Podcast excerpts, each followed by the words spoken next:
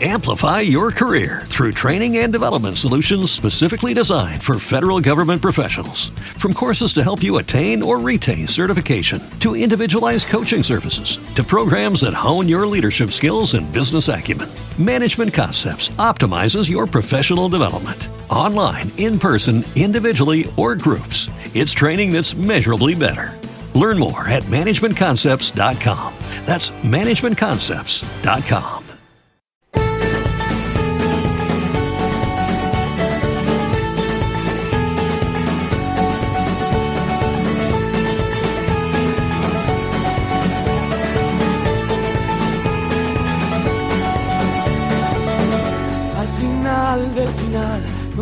donde ya no llega el mar, las noches se queman, la luz nunca se va. ¿Cuándo vamos a parar? El camino no va donde tú quieres llegar, como Jack Kerouac, siempre contra el viento. Aquí nunca es buen momento.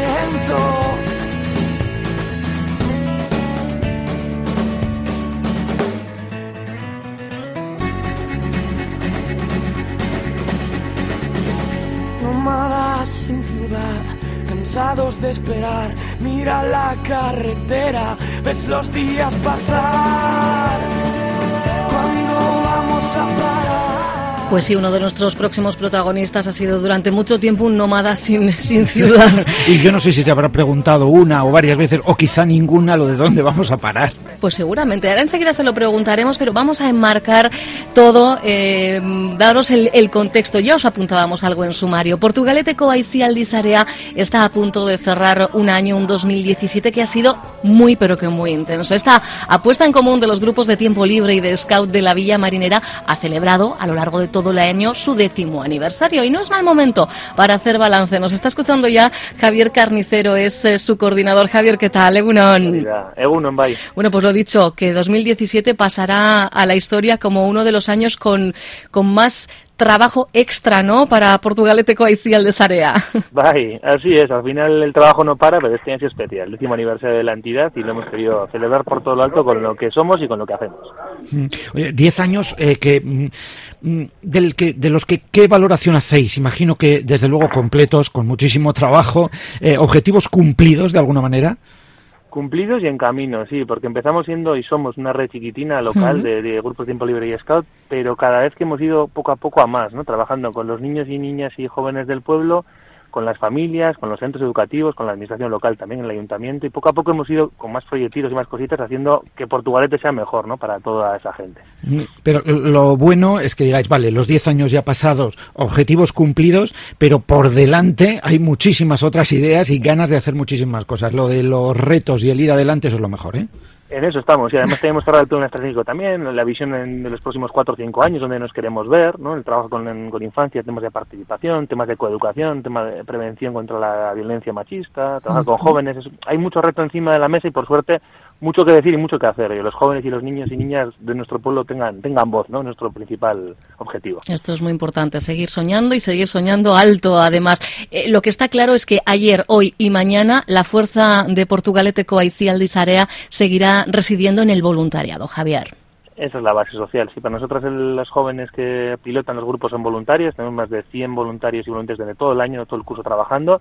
En verano se multiplican por tres, estamos claro. 300, 400 en actividades, pero sí, la base social es el voluntariado.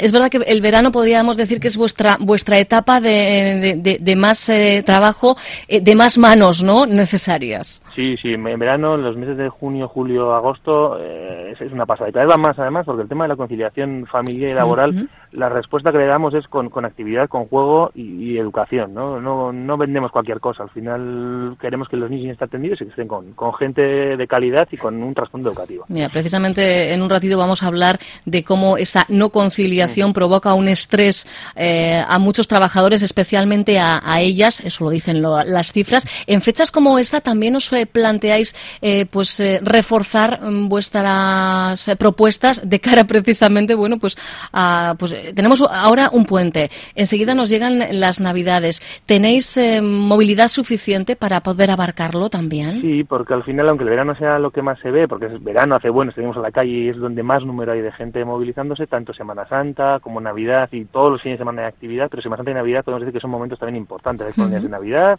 Semana Santa campamentos, hay mucha cosa también. Por esto mismo, ¿eh? por, porque hay necesidad de que los niños y niñas sigan atendidos y porque también creemos que lo podemos hacer con calidad. Claro. ¿Cuáles son los proyectos? Mm, yo sé que esto siempre lo decimos, esto es como preguntar a un padre o una madre a qué hijo quieres más, pero de los que, de los que os sentís más orgullosos en este momento. Mira, yo ahora mismo tengo dos. Uno que es un itinerario para educación para la participación, un tema muy bonito que hacemos con 16, 18 años, creando futuro, es enseñar a participar y acompañar a los jóvenes, a las personas jóvenes a participar y otro eh, todo lo que tiene que ver con el tema de la prevención y la sensibilización contra la violencia machista, el trabajo con niños y niñas de los 8 hasta los 18, hasta los jóvenes, que es lo que año a año, cada, llevamos tres con ello, más chulo, vamos, digamos ahora, esos dos participación y el tema de violencia. Bueno, pues los, ha tenido claro, Javier no ha tenido que pensar mucho, ¿eh? En este caso. el corazón va para allá. Eso está bien, eso está bien. Oye, que, que, no quiere decir que no nos lata con intensidad con, con otros proyectos, pero, pero bueno, siempre tenemos, ¿no? Ese, ese cariño, ese ojito derecho, digamos. Bueno, hablábamos de ese aniversario que de alguna forma em, las celebraciones las cerrabais el, lunes en una cita em, con un interlocutor que despertó, Javier, muchísimo interés. Mucho interés, eh, mucho cariño y sobre todo una fuerza que se notó en, el encuentro que tuvimos con él, sí, desde luego. De hecho, estás con él, en, no lo hemos dicho dónde os ubicamos, ahora enseguida ¿eh? presentamos a nuestro siguiente invitado. Estáis en Irurre, eh, muy cerquita de Lizarra, en, Navarra. Eso es, sí. Estamos aquí pasando unos días, de, como decías, el puente también es para todos, nos hemos ido de, de Porto y estamos aquí pasando estos días de puente con Álvaro Nil. Ah, o sea que, has dicho, ahora, ahora este es mi momento, ¿no? pues Álvaro Nil eh, está escuchándonos también, efectivamente. ¿Qué tal, Álvaro? Muy buenos días. Hola, Egunon. Egunon, Egunon. Bueno, ya hemos comentado a nuestros oyentes, ya les hemos avanzado un poquito tu, historia. Eh, Álvaro comenzó en 2001 a recorrer el mundo en bicicleta, a regalar sonrisas además con sus espectáculos de clown. Ha sumado más de 2.000 kilómetros, ha recorrido 117 países y ha regresado porque tú mismo has dicho que es que ya se te ha acabado el mundo, Álvaro. Se me ha acabado. Pero tú, ¿a que no andas mucho en bicicleta? Yo que va. No, porque es que has dicho que he hecho 2.000 kilómetros y son... 200.000, perdón, 200.000. y tampoco ha dicho más de 2.000, no ha dicho mal, ha dicho más de 2.000. No, pues, es verdad, pero no, pero en este caso fíjate, eh, eh, fíjate que lo tengo bien escrito, pero es verdad que te he quitado un cero. No, más de 200.000, porque claro, 117 países en 2.000 kilómetros, no sé cómo lo hubiéramos hecho. Pues, pues, pues, fíjate, el pico, porque hay un pico después de lo de los 200.000, es 7.832. Yo con dos ya tengo las piernas que no puedo con mi vida. Son más de cuatro vueltas al, al ecuador de la, Tierra. Más de cuatro vueltas. Eh, y es curioso porque eh, cuando em, empiezas con el segundo de los retos, el que en este caso nos remite a 2004, bueno, tú te lo planteas para ocho, para diez años y han sido trece, Álvaro.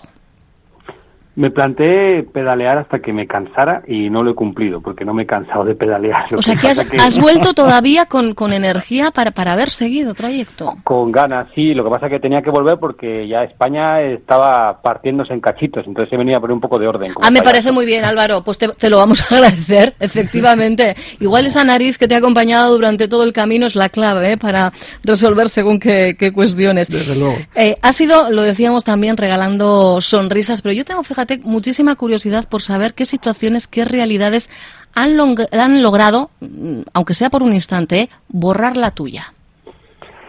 Sí, cuando la bici se ha roto, lo cual ha ocurrido cuatro veces, cuando he tenido malaria cerebral, también cuatro malaria cerebral. Sí, no es tan grave. A ver, eh, no quiero ponerme drástico. La malaria es, que suena, es que suena muy chungo, Álvaro. Tengo que decirte así. Suena, suena, muy chungo, sobre todo el adjetivo, lo de cerebral. Mm es que en esa parte de África donde estaba, que era Nigeria, Gabón, Congo, es el tipo de malaria más extendida. Y bueno, muchos misioneros católicos que han ido a África, salesianos que he conocido, han tenido malaria cerebral y, no pasa nada, es un catarro. Pero un catarro que si lo curas mal te, mata. Estoy a punto de morir de la primera malaria cerebral, incluso me dieron ya el pasaporte, la extrema unción, pero bueno, me agarré a una nube y bajé. Eh, así que ya tengo amigos en el cielo Incluso em, una compañía aérea, Vueling, le puso un nombre a un avión, le puso el nombre de Biciclán. Entonces, cuando yo vaya para arriba, yo creo que San Pedro ya me dirá, hombre, pero si yo te he visto pasar aquí varias veces. Em, eh, ese optimismo, desde luego, es de reconocimiento. Mm, eh, a través de la web, quienes quieran conocer de cerca detalles de, mm, del propio Álvaro y de toda su aventura, de todo su periplo, eh, ahí se dice que su espectáculo de 50 minutos es que es muy bonito. No es para niños o para adultos, es para todas las personas que deseen reconectarse con un mundo de inocencia, menos pesado, donde la palabra imposible es el comienzo de la diversión, cuando para tantos la palabra imposible es todo lo contrario. Eso lo escribí yo, qué bonito. Es muy chulo. Porque Álvaro, porque Álvaro también escribe, además de pedalear más de, 200.000 kilómetros ¿eh? durante. sí, he publicado más de un libro, en concreto seis, y he hecho. Y estás en el. Eh, creo que ahí haciendo cositas para el séptimo, ¿no? Sí, quiero hacer un, otro libro más, también el documental de la, de la llegada. Cada día, en, o sea, cada semana en YouTube, en mi canal Bici Clown, subo un vídeo. Eh, bueno, hace poco alcancé un pico de fama, de eso que llaman cuando uno sale en el programa de Andreu Buenafuente en ¿Sí? eh, pero vamos, eh, simplemente pues ahora te llaman más las radios y después caes otra vez en el en el economato, quiero decir, en el anonimato, ¿no? Oye, la cuestión es que tiene que ser muy raro em, volver a ver el mundo gastando suela de zapato, ¿no, Álvaro? Un poco, un poco, pero yo sigo siendo un nómada. Aquí estoy justo en casa de Javier y tengo discusiones todos los días con, con su madre porque no consigo hacerla entender que yo prefiero dormir en mi colchoneta y en mi saco de dormir que en la cama que ella me ha preparado con todo cariño. Pero bueno, uno como nómada tiene que ir adaptándose poco a poco y para mí el cambio es seguir siendo nómada. Ahora ya no viajo en bicicleta, a lo mejor tengo que viajar en tren para ir a otra ciudad, para ir a dar conferencias, pero sigo siendo nómada. De hecho, pues voy cambiando de lugar de dormir casi a diario. De hecho, lo decíamos en el sumario que el día que llegas eh, a tu localidad, e, ese día no sabías dónde ibas a dormir. No, no sabía, pero pero es así, es muy bonita esa vida, de verdad. Cuando uno aprende a vivir como, como las golondrinas, que cuando hace calor se va para un lugar, cuando hace frío eh, migra. A mí me parece una vida más en consonancia con la naturaleza. Eh, hace frío, pues no subes la calefacción, te pones una chaqueta o das un par de saltos no sé, sale el sol y yo doy las gracias, se nubla y me pongo un poco así nublado también. Es como, como los pájaros, es vivir con la naturaleza. Me parece que el ser humano debe volver a vivir un poco más con la naturaleza. Pero en una sociedad que están de acumular estos días que estamos mm. hablando tanto, ¿no? El otro día hablábamos del, del consumo, eh, en este caso, insostenible, no, no sostenible. Y luego, de repente, descubres en el Twitter de, mm. de Álvaro cómo él cuenta que durante muchos años y aún hoy, al levantarse, no tiene que dedicar ni un minuto a decidir qué zapatos se pone porque solo tienes un par. Y que cuando se, se gasten ya buscarás otros. Entenderás, Álvaro, que claro, esto es pues algo que para el común de los mortales, que estamos en, esa dinámica de, acumular, de hacer acopio... con 99%. Exacto, es algo de... pero, es una rara avis este hombre. Es cierto, por eso digo que me identifico con los pájaros, por lo de avis.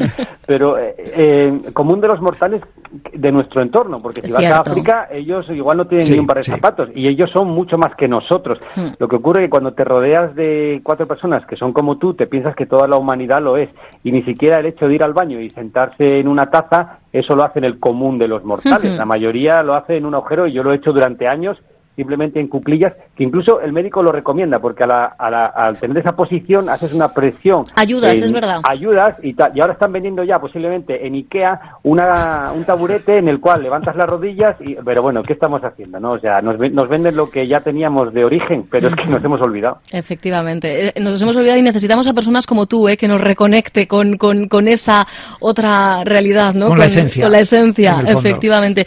Eh, ¿Tienes claro que volverás a alguno de esos rincones independientemente de que sea en una aventura, oye, o en eh, un vuelo de Vueling con el nombre de Biciclown. Bueno, ya me ha dicho Vueling que yo no puedo viajar gratis en mi avión, que tengo que pagar. de verdad. Pero qué, qué, poco detalle. Es así, es así. Estas compañías no, no saben lo que es atención al cliente. Pero yo no sé si volveré. La verdad que vivo día por día y es que me da igual. Si voy a volver, ya volveré. Y pensar ahora en eso es gastar energía. Y ahora estoy pensando en, bueno, en a ver a, qué hora vamos a andar en bicicleta, que parece que ha salido el sol por aquí, por Irurre. Oye, pues tenéis que aprovechar porque además llega el cambio, ¿eh? Javier, entiendo que compartir estos días con Álvaro tiene que estar siendo una aventura en sí misma. Desde luego. Sí, el lunes fue la charla, pero estos días compartiendo personalmente porque nos une su amistad con, con mi hermano, eh, es algo impresionante, sí. ¿Y es verdad que está durmiendo en la colchoneta y no en la cama que le ha preparado tu ama?